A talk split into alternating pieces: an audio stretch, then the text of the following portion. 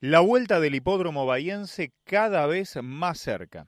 Tras varios años sin actividades oficiales, la rehabilitación del hipódromo del club argentino se produciría durante el transcurso de este semestre, según trascendió desde La Plata. Ubicada en el predio que la institución tiene en Pilmaiquén y Necochea, la pista para carreras de caballos espera el visto bueno oficial de la Dirección Provincial de Hipódromos y Casinos, dependiente del Instituto Provincial de Loterías y Casinos, para volver a funcionar.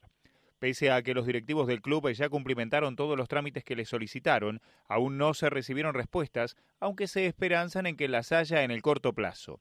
Hicimos las gestiones necesarias y estamos a la espera de una contestación oficial del ente que regula la entidad, señaló Horacio Levantesi, presidente de la institución, hace un tiempo atrás al ser consultado por este tema.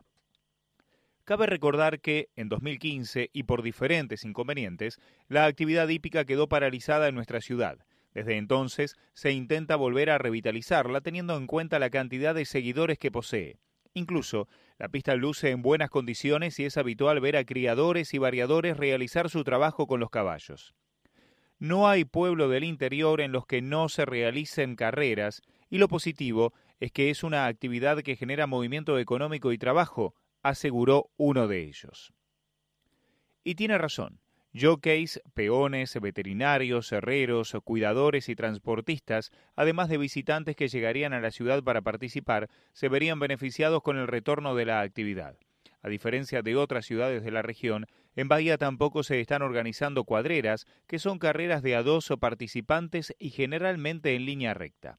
La realidad es que Argentino tiene una larga historia vinculada a la actividad hípica, dado que en 1914 ya tenía una pista ubicada en Villa Bordeu. En 1963, los directivos de aquel entonces compraron 92 hectáreas en la zona de Villa Harding Green con la idea de construir un nuevo hipódromo, aunque este se pudo concretar recién en 1984. Actualmente, en el predio hay canchas de fútbol, hockey y rugby, entre otras instalaciones. Para su inauguración vino a la ciudad el reconocido jockey Irineo Leguizamo. Luego funcionó de manera continua hasta 2001 y reabrió en 2010 cuando se organizó una actividad a la que acudieron más de 2.500 personas.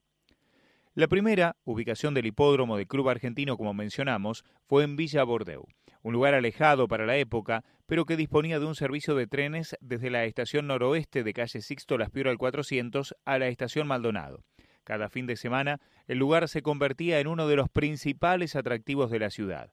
Tal era el espectáculo que a principios de 1913 la popular revista porteña Fray Mocho envió un periodista para que reflejara el espíritu del lugar.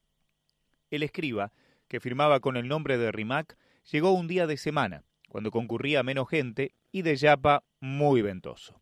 Así y todo, se las arregló para recorrer y mostrar parte de ese singular mundo del turf. Lo recibió Alfredo Tiscornia, propietario y entrainer del Studbrida, que se ocupaba de tomar los tiempos a los pingos, propios y ajenos. Tiscornia se disculpó por el día, con poca gente y ventoso. Un viento que, como para hacerlo roncador hasta el mismo Juan Canesa, el del puente, claro, le dijo. El día clave es el domingo. Ese día es una delicia. De Bahía se descuelgan las muchachas en auto. Tenemos cada papita que salpican el conjunto con los colores polícromos de sus vaporosas y sutiles toilets, añadió. En el recorrido pasaron por las boleterías, unas elementales casillas de madera, una garita de cuartel, según apuntó Tiscornia, al tiempo de asegurar que el presidente del Jockey Club, el doctor Abel Brunel, había prometido hacerlas de material. Un callejón largo y ancho parecido al de Longchamps, hacía las veces de perrera. Allí trabajaba el ruso Dailov, quien acompañó al visitante en su recorrido. Mucha tierra hoy, le dijo, entra en las orejas y te pueden salir hasta rabanitos. En el lugar había más movimiento que cuando sale del tren vía Pringles, le remarcó. Por allí caminaban el doctor Medús, el ingeniero Cerodino, Omar Rossi y el doctor Vilar. El ruso animó al periodista a que jugara unos boletos. A las patas de Fonola le sugirió, que gana por una cuadra. ¿Marca un buen tiempo? preguntó el escriba, y el ruso fue claro. No le pidas ciruelas al manzano. Campana de largada, viento caballos y boletos al aire.